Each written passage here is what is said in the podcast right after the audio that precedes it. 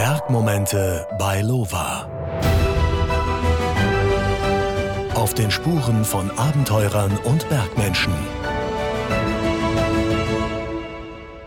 Ich begrüße heute mit euch den erfolgreichsten deutschen Höhenbergsteiger. Er ist der erste Deutsche, der alle 14 8000er bestiegen hat und zudem hat er ein Foto gemacht, das überall auf der Welt in den Zeitungen war. Was er da fotografiert hat, das erzählt er euch gleich noch. Er ist aktuell 60 Jahre jung und hat im Gegensatz zu vielen seiner anderen Höhenbergsteiger-Kollegen noch alle Finger und Zehen. Er ist im Schwarzwald zu Hause und liebt den Rundbogenreißverschluss an seiner Outdoor-Hose. Herzlich willkommen, Ralf Bulmowitsch. Hallo Andi. Freut mich, dass ich hier sein kann. Ja, ich freue mich auch. Magst du uns erstmal erklären, was ein Rundbogenreißverschluss ist? Diese Outdoor-Hose ist eigentlich ein Daunenanzug und an diesem Daunenanzug hat man das Problem, da ist ja auch noch der Klettergurt oben drüber. Wenn ich in großer Höhe, sagen wir mal 8.500 Meter auf die Toilette muss, dann kann man den Daunenanzug nicht einfach so runterziehen, mhm. sondern hat da die Möglichkeit, einen Rundbogen, der über den Hintern drüber geht, einmal von links nach rechts aufzuziehen. Dann kann man einfach was runterklappen. In der Hose unten drunter habe ich nochmal so einen Rundbogenreißverschluss. Dann ziehe ich die Unterhose ein Stück weit runter und dann kann es losgehen. Also ist es eine Art Toilettenreißverschluss quasi? Es ist ein Toilettenreißverschluss, 100 äh, Punkte. Jetzt, wenn wir schon bei dem Thema sind, wie macht man das denn auf 8000 Meter? Also sucht man sich da eine Ecke, schaufelt dann quasi eine kleine Toilette und macht es dann wieder zu, oder? In aller Regel macht man es nicht dort, wo jetzt irgendwelche Fixseile zum Beispiel wären. Man tritt etwas auf die Seite, tritt mit den Füßen ein kleines Loch, eine Vertiefung. Das Problem ist einfach, dass durch die starke Sonneneinstrahlung das alles irgendwann mal wieder wegschmilzt. Mhm. Und dass dann dort oben die ganze Schoße gefriergetrocknet und die Teile sich dann atomisieren und die sind überall unterwegs. Und wenn sich dann jemand 300 Meter unten drunter einen Tee kocht, weiter brauchen wir es nicht mehr auszuführen. Alles klar, Themenwechsel, Themenwechsel. Äh, wie ist es denn allgemein, wenn man auf 8000 Meter ist vom Wetter her? Also man ist ja viel näher an der Sonne. Kommt es dann auch vor, dass es mal richtig heiß wird oder ist man da immer bei minus 35 Grad unterwegs? Nein, das hört sich immer so furchtbar an, wenn man von eben diesen Temperaturen spricht, minus 35 Grad. Aber untertags ist es tatsächlich so, dass es im Zelt kaum auszuhalten ist. Da sitzt man auch schon mal einfach nur mit einem ärmelfreien T-Shirt da. In dem Moment, wo man aber aus dem Zelt rausgeht und es hat nur einen ganz leichten Wind, dann fängt man an, natürlich die Temperatur zu spüren. Man spürt die Temperatur vor allem aber eben dann, wenn die Sonne weg ist, wenn man nachts unterwegs ist. Und wir sind inzwischen sehr viel nachts unterwegs, weil untertags die Hitze, die ist einfach nicht mehr auszuhalten. Und damit haben wir dann nachts tatsächlich einfach diese Temperaturen, von denen wir da reden, 35, je nachdem, Mount McKinley zum Beispiel in Alaska auch gern mal minus 40. Und da ist man dann mit einer normalen 50er Sonnencreme unterwegs oder gibt es da spezielle? Nee, tatsächlich 50er. Ich habe jetzt glücklicherweise keine Probleme mit meiner Haut. Aber ich habe schon immer das Dickste drauf, was irgendwie geht, über all die Jahre, weil die Chance, sich da oben was Ungesundes für die Haut einzufangen, ist sicher nicht ganz von der Hand zu weisen. Jetzt Ralf, ich habe mich natürlich ein bisschen vorbereitet und habe mir dann gedacht, bei all den Interviews und all den Podcasts, die ich über dich gehört habe, du wirst immer vorgestellt als einer von erst 16 Menschen, der alle 14 8000er bestiegen hat und du warst auf allen sieben Kontinenten auf den Gipfeln und hast alle 4000er bestiegen. Ich meine, du bist jetzt 60 Jahre jung. Nervt dich irgendwann, dass man immer darauf reduziert wird? Oder sagst du, ich bin mega stolz drauf, dass ich das erreicht habe? Nein, nicht mega stolz. Ich freue mich darüber, dass ich äh, von allen Unternehmungen gesund zurückgekommen bin. Und ich glaube, das hat vor allem auch damit zu tun, dass ich umdrehen kann, dass ich oft umgedreht bin. Und da ist es mir dann einfach auch wichtig, in dem Zusammenhang mit all diesen Erfolgen drüber reden zu können, um vielleicht jungen Leuten was mit auf den Weg geben zu können, dass einfaches Bergsteigen mit Umdrehen ganz konsequent verbunden ist. Ein Kollege von dir hat mir gesagt, du bist der Prototyp eines Höhenbergsteigers, weil du dir eben so lange Zeit lässt und die Touren ganz genau planst. Jetzt, ich weiß nicht, ob du das mitbekommen hast, es gibt gerade einen Film bei Netflix, der heißt 14 Peaks. Da geht es darum, dass ein Nepalese, ich glaube, alle 14 8000er in nur sieben Monaten bestiegen hat. Inwiefern hat sich das Ganze verändert, beziehungsweise inwiefern kann man deine Erfolge mit seinem Erfolg vergleichen oder nicht vergleichen? Man kann es kaum mehr vergleichen. Der Nirmal Purcha, das ist der junge Mann, der alle 14 in so kurzer Zeit bestiegen haben möchte. War vor allem mit Sauerstoff unterwegs. Er hat sich von einem Basislager im Himalaya zum anderen mit Helikopter fortbewegt, im Karakorum tatsächlich aus eigener Kraft. aber trotzdem sehr viel Unterstützung von außen gehabt. Die Gipfel fast alle mit Sauerstoff bestiegen, mit Zusatzsauerstoff. Das ist eine ganz andere Herangehensweise, wie wir das früher gemacht haben. Wir haben zum Teil Alpinstilbesteigungen gemacht, das heißt unten im Baslager Rucksack auf und los, ohne Fixseile, ohne fixierte Hochlager. Ich habe einige der 8000er mit Gästen geführt, das heißt, ich hatte zahlende Gäste mit dabei. Einige Gipfel habe ich mit meiner früheren Frau Gerlinde Kaltenbrunner bestiegen, wo wir oftmals dann auch anspruchsvolle Routen, wie am K2 zum Beispiel die Jason- oder Bastenroute ausgewählt hatten oder zum Schluss den Nordpfeiler auf der chinesischen Seite. Das waren ganz andere Unternehmungen. Der Nirmal hat sich bei seinem schnellen Ritt über diese 14 8000er meistens oder fast nur für die leichtesten Routen entschieden. Er hat überall Fixseile verwendet. Er hat jede Menge Support um sich herum gehabt. Das heißt, andere Sherpas, die ihn unterstützt haben. Andere Sherpas ist eigentlich der falsche Ausdruck. Er ist selbst kein Sherpa. Und hat das einfach in seinem Stil gemacht, den er sich vorgegeben hat. Er hat gut gefilmt. Er hat es jetzt, äh, denke ich, ganz gut verkauft. Und ist dadurch natürlich auch jetzt über Netflix mega populär geworden. Wie siehst du diese Entwicklung? Also du hast gesagt, bestiegen haben möchte, wenn ich genau zugehört habe.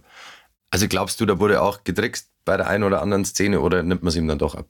Der Nirmal hat natürlich gespannt, jetzt im Nachhinein, dass er weder am Taulagiri noch am Manaslu tatsächlich am höchsten Punkt war. Ist dann im vergangenen Herbst, also 2021, mal noch ganz geschwind auf diese beiden Gipfel nochmal raufgestiegen, damit er tatsächlich seine 14 beieinander hat. Aber er hat tatsächlich in diesen sechs Monaten die 14 8000er nicht alle komplett bestiegen. Wie siehst du diese Entwicklung, dass es immer krasser und immer wilder wird? Weil du hast vorher darüber gesprochen, dass eins der Dinge, die dich auszeichnet, ist, dass du umkehren kannst. Dass du dir Zeit nimmst, dass du genau planst, dass du genau weißt, okay, heute fühle ich mich nicht gut, heute in der Früh habe ich eine Teetasse in der Hand und habe einen Sekundenschlaf, deswegen gehe ich jetzt besser nicht hoch. Wie siehst du diese Entwicklung, dass es immer krasser und wilder werden muss? Es ist jetzt noch nicht mal, dass es krasser oder wilder werden muss. Ich denke, ein wichtiger Punkt, der das Ganze kennzeichnet, ist, dass man heutzutage fast dazu sagen muss, wenn man ohne Zusatzsauerstoff auf einem Gipfel oben war. Es ist wieder Normalität geworden, so wie in den 30er, 40er, 50er Jahren, dass alle mit Zusatzsauerstoff aufsteigen. Ich würde sagen, aktuell sind von den 200 Leuten, die auf dem Weg sind zum Gipfel vom K2, es ist eine Wahnsinnszahl dass 99 äh, Prozent mit Zusatzsauerstoff unterwegs sind. Und der eine oder die zwei, die es vielleicht ohne schaffen werden, die müssen das dann eben auch dazu sagen, dass sie ohne oben waren. Und das ist eine völlig andere Leistung, eine völlig andere Unternehmung. Das hat überhaupt nichts damit zu tun, wenn du Zusatzsauerstoff verwendest, der den Berg letztlich auf gerade mal 5.500, 6.000 Meter reduziert und damit diese sportliche Leistung, die du eigentlich erbringst, in großer Höhe, selbstständig aus eigener Kraft unterwegs zu sein, dass du die völlig vermasselst, völlig reduzierst auf unterwegs sein an einem 5 oder 6.000er. Aber warum ist das so ein Riesending? Also frage ich jetzt als Laie, weil sagen wir mal so, der Mount Everest war der einzige, den du nicht bestiegen bist ohne zusätzlichen Sauerstoff. Und für mich als Laie ist es ja trotzdem eine krasse Leistung. Also du warst ja ein paar Mal da oben, hast es dann einmal mit zusätzlichem Sauerstoff geschafft. Aber beißt dich das immer noch? Ärgert dich das immer noch, dass es mit zusätzlichem Sauerstoff, aber du warst ja oben. Also ich meine, du hattest ja den Ausblick, du hast ja das Erlebnis gehabt. Das ist ja ein Erlebnis, was ganz wenige von uns überhaupt haben. In jungen Jahren, ich war 1992 auf dem Everest mit Zusatzsauerstoff damals, hat mich das zunächst mal überhaupt nicht gejuckt im Laufe der Jahre. Ich bin zum Profi-Bergsteiger geworden. Dann natürlich schon, ganz einfach deshalb, weil ich verstanden habe, was das für ein großer Unterschied ist. Ich war auf anderen hohen 8000er wie K2, wie Kanchenjunga ohne Zusatzsauerstoff. Und was du dort leisten musst, um oben anzuschlagen, ohne Zusatzsauerstoff, das ist eine ganz andere Nummer, als wenn du die Flasche hinten drauf hast. Und ich habe das dann irgendwann verstanden. Und ich habe verstanden, warum es für einen Messner und einen Peter Habeler 1978 so ein riesen Meilenstein war, eben auch auf dem Everest ohne Zusatzsauerstoff zu stehen. Und darüber wollte ich das natürlich auch gerne erreichen, weil es ist einfach letztlich ein Stück weit der Ritterschlag, wenn du auf allen 14 oben angekommen bist und hast das, wie jetzt zum Beispiel auch die Gerlinde, ohne Zusatzsauerstoff geschafft. Insofern bin ich dem dann eine ganze Weile nachgehangen und habe das dann immer wieder versucht, diese Scharte auszuwetzen. Ich war dann weitere sieben Male noch am Everest bis auf 2015, wo das furchtbare Erdbeben war, war ich jedes Mal im 8000 Meter Bereich und habe jedes Mal aber umgedreht aus verschiedensten Gründen und es ist mir einfach nicht gelungen. Und inzwischen weiß ich, dass ich dort oben auch unter Umständen draufgehen könnte, weil ich einfach inzwischen nimmer die Fitness habe, nimmer die Jugend habe, nimmer die Schnelligkeit habe. Und jetzt ist es mir inzwischen egal geworden. Wobei ich mir es nicht schönreden möchte. Mir fehlt dieses Sahnehäubchen auf meiner 8000er Sammlung, das ist ganz klar. Aber ich kann damit leben, das ist gut so. Und äh, es ist mir wichtiger, dass ich andere Dinge, die ich im Leben als äh, sehr schön, als lebenswert, als wichtig empfinde, dass ich die aus aller Kraft und Freude leben kann. Also ganz ehrlich, ich glaube, ich musste das nicht sagen, aber ich glaube, allein wenn du in der Früh aufstehst und alle deine Zehen und Finger siehst, dann kannst du einfach froh sein, dass, ja, du, dass du die noch hast. Ich habe so viel Spaß aktuell beim Klettern, beim Sportklettern. Ich bin monateweise mit unserem Campervan unterwegs zum Klettern und komme gerade aus den Dolomiten und wenn ich die Finger nicht hätte oder die Fußzähne nicht hätte, ich könnte nie so kletternd unterwegs sein und ich habe da so viel Freude dran. Ich bin Gott froh, dass ich mir nie irgendwas abgefroren habe. Wie hat sich denn dein Leben verändert, seit du nicht mehr extrem Höhenbergsteiger bist, beziehungsweise auf der Suche nach dem größten Kick? Ich meine, du wohnst jetzt im Schwarzwald. Was sind denn da aktuell deine Projekte? Also ich bin nach wie vor schon noch ein Stück weit am Höhenbergsteigen dran geblieben, weil ich immer natürlich Freude dran hatte. Das ist ja nicht umsonst, dass ich so viele Jahre das mit so viel Spaß gemacht habe. Äh, ich gehe einmal pro Jahr gehe ich schon noch auf Expeditionen, aber aktuell liegt mein Schwerpunkt vor allem, wie ich schon gesagt habe, beim Klettern, beim Sportklettern. Ich komme gerade aus den Dolomiten zurück, wo wir ein paar schöne Routen geklettert haben, bis in 8. Grad rein. Und da habe ich Freude dran. Ich trainiere sehr viel dafür. Viele Jahre hin habe ich meine Firma geführt, Amical Alpin, mit der ich Trekking und Expeditionen organisiert habe. Ich war ein richtiger Sesselfurzer und habe dadurch natürlich auch ein Stück weit die Fitness fürs schwere Klettern verloren gehabt und bin jetzt froh, dass ich das, obwohl ich jetzt einen Sechser davor habe, also 60 bin, dass ich doch trotzdem noch mal einen Achter klettern kann und habe da wirklich Spaß dran, diese Form zu behalten und unterwegs zu sein, kletternderweise. Gibt im Moment nichts Besseres. Ich habe rausgefunden, du hast immer ein Höhenmesser dabei, oder? Und im besten Fall auch eine Landkarte. Wie ist es mit GPS und wie stehst du dem Ganzen gegenüber, dass man immer nach einer Bestzeit quasi schaut? Es gibt ja immer die Leute, die sagen, ich bin dieses Jahr schon so viel Höhenmeter gegangen und so viel Tiefmeter mit den Ski runtergefahren. Ist es ein toller Anhaltspunkt oder sagt man dann im Alter so, naja, eigentlich ist mir wurscht, weil ich komme eh nicht mehr an die Zeiten hin, wo ich mit 20 war? Also man kann an die Zeiten, wo man 20 war, sicher nicht mehr drankommen, das ist ganz klar. Aber ich bin schon noch jemand, der ehrgeizig ist, auch mit 60 noch, der Spaß dran hat, auch eine Tour in einer guten Zeit zu klettern oder auf den Berg in einer guten Zeit hochzukommen, weil es natürlich auch immer mit Sicherheit zu tun hat. Wenn ich die Zeit verdrödel an den Standplätzen, ständig die Minuten davonfliegen und ich passe nicht auf, dann bin ich irgendwann in der Nacht oder im Nachmittagsgewitter. Insofern ist es schon immer noch wichtig, aber auf die Uhr zu schauen.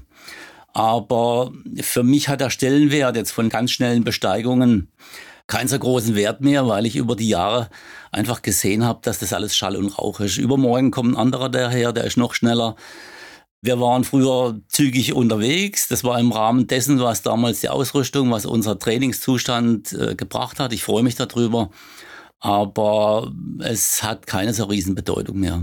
Die Tage, wenn wir jetzt gerade beim Tempo sind, habe ich auf Instagram gelesen, dass zwei Profis aus der Schweiz die Engelhorn-Gruppe in 15 Stunden überschritten haben. Da habe ich mir gedacht, naja, damals beim Training für unsere Eiger Live-Durchsteigung da haben wir das in acht Stunden gemacht, da waren wir auch nicht ganz so langsam unterwegs.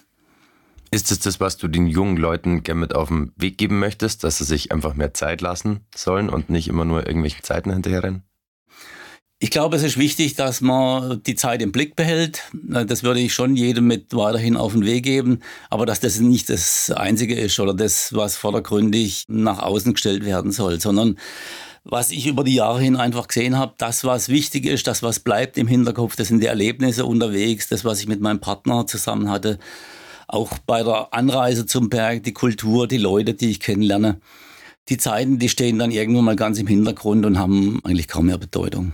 Sind das Erlebnisse, an die du dich automatisch erinnerst, die sich einbrennen? Oder bist du dann schon auch ein Bergfotograf, der öfter mal auf den Auslöser drückt? Sowohl als auch. Ich drücke gern auf den Auslöser. Ich habe diese Fotos, das sind Tausende, also das sind etwa 40.000 äh, Dias, die zu Hause stehen. Da habe ich irgendwann mal die meisten eingescannt. Aber die Erlebnisse drumherum, das ist eigentlich das, was mir die Geschichten lebendig erhält. Da sind so viele schöne Begegnungen mit dabei, wo Freundschaften entstanden sind. Das lässt sich nie im Bild oder in einem Video oder sonst wie festhalten.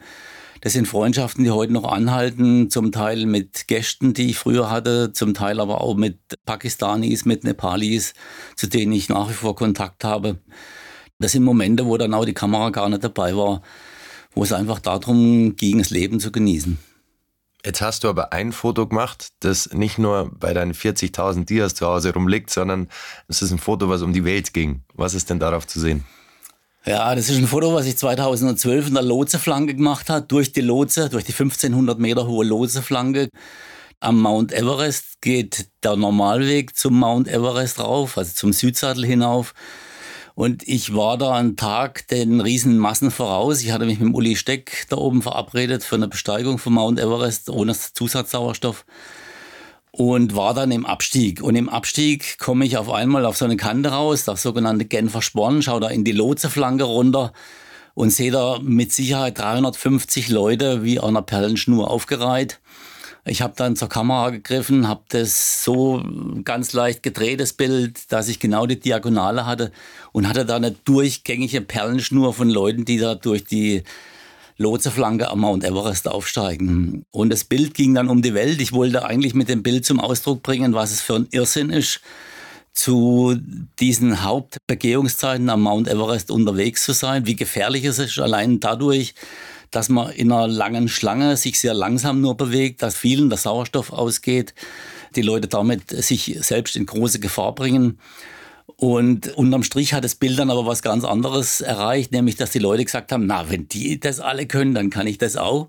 Und dann sind noch mehr Leute hingeströmt. Äh, sicher jetzt nicht allein nur durch das Bild, aber die Zahlen haben sich seit damals, seit 2012, als das Bild um die Welt ging und in allen großen Zeitungen war, haben sich nochmal verdoppelt.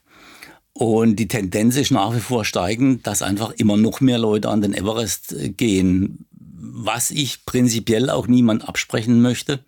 Es hat jeder das gleiche Recht, dort oben zu stehen, wie jeder andere auch. Aber man muss einfach letztlich Regeln leider einführen, die das Ganze begrenzen. Aber als du auf den Auslöser gedrückt hast, wusstest du schon, das wird für einige nicht gut ausgehen an dem Tag.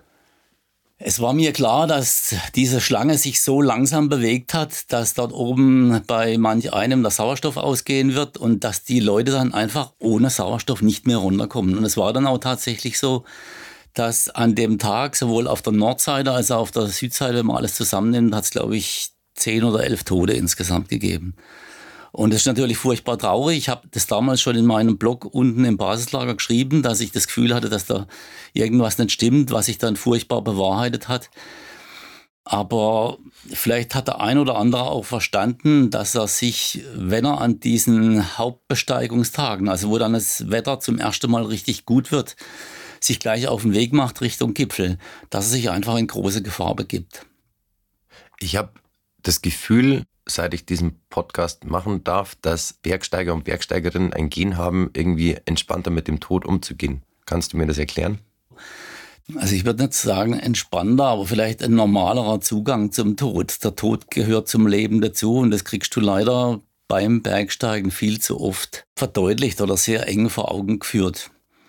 Der Tod ist einfach das Ende von jedem von unserem, von unserem Leben. Und du siehst Leute sterben, du siehst, was für Fehler gemacht werden. Und das Einzige, was ich darauf als Antwort für mich immer hatte, war, dass ich versucht habe, aus diesen Fehlern zu lernen. Und wenn du dir dann vor allem eben auch diese Unfälle anschaust, sehr genau analysierst, warum ist jetzt genau der Kollege oder der Bekannte wieder umgekommen am Berg, dann kannst du vor allem einfach nur dazulernen. Und man gewinnt darüber natürlich, wenn man sich dann mit so vielen Unfällen beschäftigt, einen anderen Zugang zum Tod, weil man einfach immer und immer wieder vorgeführt bekommt, dass wir zum einen sehr gefährlichen Sport betreiben, der nichts mit Golfspielen zu tun hat, und aber dass das Leben einfach irgendwann endet. Jetzt hast du aber vorhin gesagt, du warst in den Dolomiten unterwegs. Letztens erst, da hat es ja auch erst ein schweres Unglück gegeben. Würdest du sagen, das hätte man vermeiden können oder das war halt einfach Zufall, dass die Leute einfach gerade da waren, wo diese Mure abging? Also ich würde da niemanden einen Vorwurf machen. Das wird auch weiterhin in den Alpen passieren, an anderer Stelle.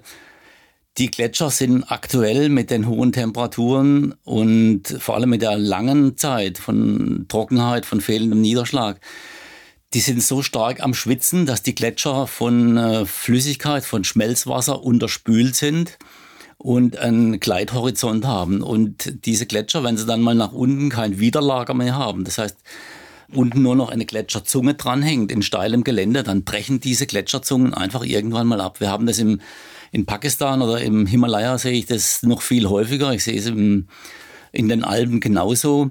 Und es werden immer wieder solche große Lawinen oder solche großen Gletscherabbrüche auch über Normalwege drüber weggehen. Wer zum Bergsteigen geht, der sollte sich darüber im Klaren sein, dass er einen relativ gefährlichen Sport betreibt. Ich habe aktuell mit meinen Kindern geplant, mit, meinen, mit meinem Sohn, mit meiner Tochter, eine Tour in den Alpen zu machen im August. Wir haben Hütten reserviert und so weiter. Ich habe denen jetzt gerade geschrieben, wenn es weiterhin so heiß bleibt, wenn die Null-Grad-Grenze auf über 5000 Meter bleibt oder zum Teil während der Tage vorausgesagt wird auf über 5000 Meter, dass ich die Tour nicht durchführen wird, weil wir auch auf Gletschern unterwegs sein werden und ich dieses Risiko einfach nicht tragen möchte. Das heißt, wir müssen konsequenter sein in unseren Entscheidungen und auch eben auch verzichten.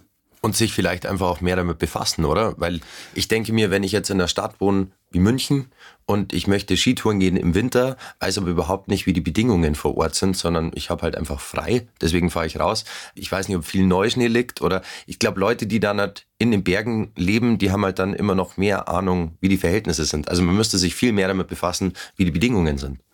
Weil ich glaube, so wie du das tust, tun das viele nicht.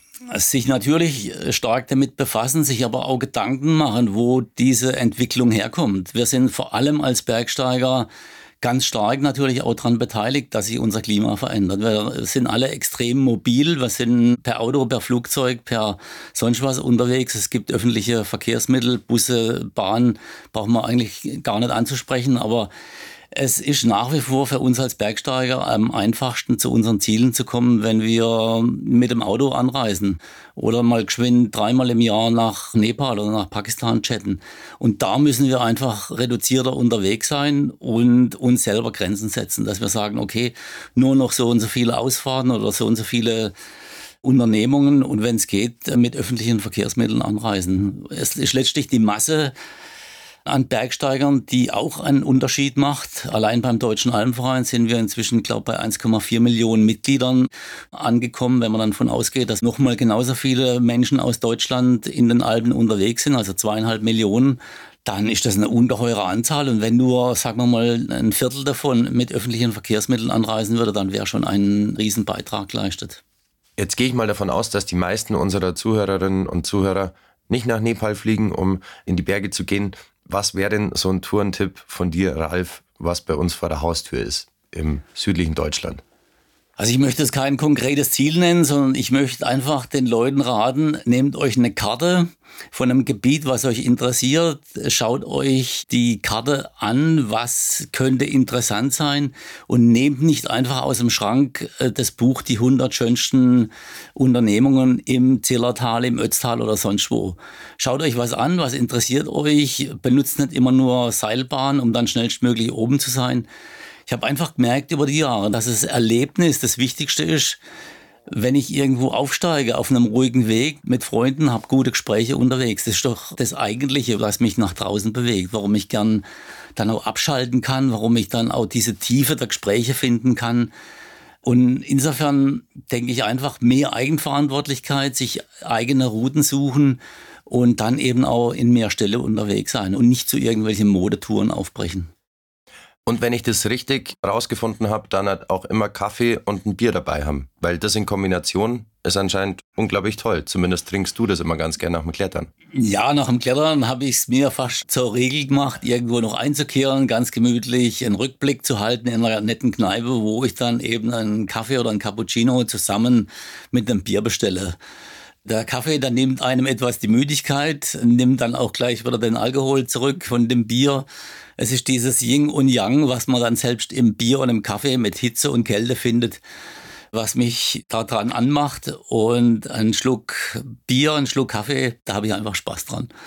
Kommen wir noch kurz auf die Nancy zu sprechen, das ist deine Frau. Genießt du es, die meisten Touren mit ihr zusammen zu erleben, weil man das einfach in einer Beziehung teilen kann? Oder sagst du manchmal, ganz bewusst, nee, da gehe ich jetzt mit dem Kumpel, weil ich muss auch mal raus von zu Hause? Ich habe eigentlich die letzten Jahre immer nur noch mit einem Freund eine Tour gemacht, dem Andi Dick, der hier in München lebt. Ansonsten war ich fast immer eben mit meiner Frau unterwegs und genieße das, dass wir uns gemeinsam vorbereiten, die Ziele gemeinsam aussuchen, uns lang Gedanken machen, wo geht's hin, wo ist es nicht zu überlaufen, wo findet man noch Gelände, wo man sich selbst um die Zwischensicherungen kümmern muss oder kann. Trotzdem genießen wir es auch zwischendrin mal eine Route zu klettern, wo x Bohrhaken stecken, ganz einfach als Ausgleich. Und ich merke einfach mit der Nancy gemeinsam das zu teilen, gemeinsam harte Touren zu klettern, aber auch gemeinsam mal eine richtig leichte, schöne Pläsiertour zu klettern. Das macht einfach einen Riesenspaß. Es geht vor allem um dieses gemeinsame Bergerleben. Und da ticken wir genau gleich. Wir sind gleich gut vorbereitet. Äh, wir haben ungefähr die gleiche Leistungsfähigkeit und von daher passt es hundertprozentig zusammen. Weil sie geht schon auch mal vor, wenn es dir schlechter geht. Selbstverständlich. Also normalerweise bei Meerseillängenrouten wechseln wir uns ab oder wenn es mir schlechter geht. Ich erinnere mich, letztes Jahr waren wir mal an den Zinnen. Da hatte ich einen echt schlechten Tag. Ich hatte äh, mir ist hinten in den Rücken reingefahren. Ich hatte morgens eigentlich eher gedacht, ich verzichte besser. Und dann aber haben wir uns darauf geeinigt, dass sie alles vorsteigt und es hat dann auch perfekt gepasst. Wir haben einen wunderschönen Tag gehabt und am Ende vom Tag war es meinem Kreuz schon wieder deutlich wohler. Jetzt redet man in Deutschland ja oft von den Alpen, Berggehen und die meisten denken immer an Bayern. Jetzt kommst du aber aus dem Schwarzwald und ihr habt auch ein Projekt verwirklicht. Ja, tatsächlich. Wir haben im Höhengebiet bei uns im Schwarzwald einen Nationalpark inzwischen auf den Weg gebracht. Ich sage jetzt im Moment mal wir weil ich am Anfang sehr stark äh, mich engagiert habe für die Befürwortung des Projekts, weil es gibt natürlich bei uns aus der Holzwirtschaft, aus der privaten Holzindustrie gab es starke Gegner. Und jetzt inzwischen sehe ich einfach, dass es sich total gelohnt hat, mich für den Nationalpark einzusetzen, zu engagieren, weil das hat sich fast komplett gedreht. Es hat sich sehr viel entwickelt. Es gibt Busse aus der Rheinebene jetzt rauf ins Höhengebiet zum Nationalpark. Es entsteht ein Nationalparkzentrum, wo sehr viel Ausbildungsarbeit auch betrieben wird, wo junge Leute Kurse belegen können wo man draußen in der Natur unterwegs ist, draußen mal übernachtet, äh, den Sternenhimmel anschaut, aber auch was dazu hört, wie sich die Natur verändert durch die hohen Temperaturen. Und das finde ich einfach klasse, dass im Nationalpark junge Leute die Möglichkeit haben, über unsere Natur zu verstehen. Weil nur wenn Verständnis da ist, geht man natürlich auch besser mit der Natur um, nimmt sich vielleicht eher auch mal zurück und treibt die Verschwendung, die es über Jahre hin einfach zu arg gegeben hat, nicht zu sehr auf den Punkt. Ich finde das sehr lustig, weil jetzt, wo du es erzählst, ist mir eigentlich erst eingefallen, dass ich meine Jugend immer im Ferienlager im Schwarzwald verbracht habe und auch sehr viel über die Natur lernen durfte. Also du würdest den Leuten empfehlen, man muss nicht immer Richtung Berge fahren, wenn man draußen was erleben möchte, sondern da gibt es noch viele andere Möglichkeiten, vor allem auch im Schwarzwald. Genau, und in anderen Ecken von Deutschland, es gibt viele interessante Nationalparks, wo man ganz tolle Landschaften, ganz tolle Natur kennenlernen kann, die Eigenheiten dieser Natur. Und ich finde es einfach wichtig, dass man Verständnis dafür entwickelt und die Zusammenhänge vor allem äh, besser kennenlernt. Weil Nationalpark verbindet man ja eher mit, ah, da darf ich nicht zelten, da kann ich mir ein paar Hirsche anschauen in einem Freiwildgehege oder so, aber so ist es nicht. Nein, bei weitem nicht. Es gibt natürlich Rückzugszonen, wo dann der Wald aus sich, bei uns zum Beispiel der Wald ganz sich überlassen wird, aber es gibt andere Bereiche, wo wir weiterhin genauso mit dem Mountainbike, wo wir genauso mit den Skating-Skiern unterwegs sein können, die immer noch zum Nationalpark gehören. Und diese Mischung macht es für mich vor allem, dass es eben komplette Rückzugsbereiche gibt und Bereiche, äh, wo man ganz normal unterwegs sein kann, nur mit etwas mehr Rücksicht auf die Natur und der Flora und Fauna drumherum. Ralf, was würdest du den Leuten gerne noch mit auf den Weg geben zum Abschluss? Ich glaube, ich habe schon ein paar Punkte angesprochen, dass man umkehren kann, dass man sich seine Ziele nicht nur aus den 100 schönsten Büchern raussucht. Einfach dran denken, dass es auch eine Zeit nach dem Bergsteigen gibt, wo man gesund bleiben sollte, wo man fit bleiben sollte. dass man einfach sorgsam mit sich und seiner Gesundheit umgeht und nicht wirklich alles beim Bergsteigen dranhängt.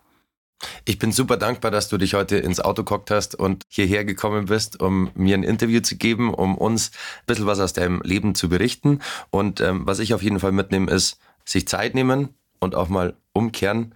Und das mit der Karte fand ich auch sehr interessant. Einfach mal nicht die 100 schönsten Berge im Zillertal oder sowas raussuchen, sondern einfach selbst mal eine Karte kaufen, sich orientieren, weil wenn man dann so einen Weg geht und so einen Weg entdeckt und dann alleine am Gipfel sitzt, auch wenn er nur 1800 Meter hoch ist oder 1500 Meter, dann ist es nochmal was ganz was anderes, wie auf dem Berg zu sein mit ganz vielen anderen Menschen wahrscheinlich. So ist es. Vielen herzlichen Dank, Ralf Dulmowitsch. Ich wünsche dir alles Gute und dass wir uns bald vielleicht wieder treffen und hoffe, dass du weiterhin gesund bleibst und bald mal wiederkommst.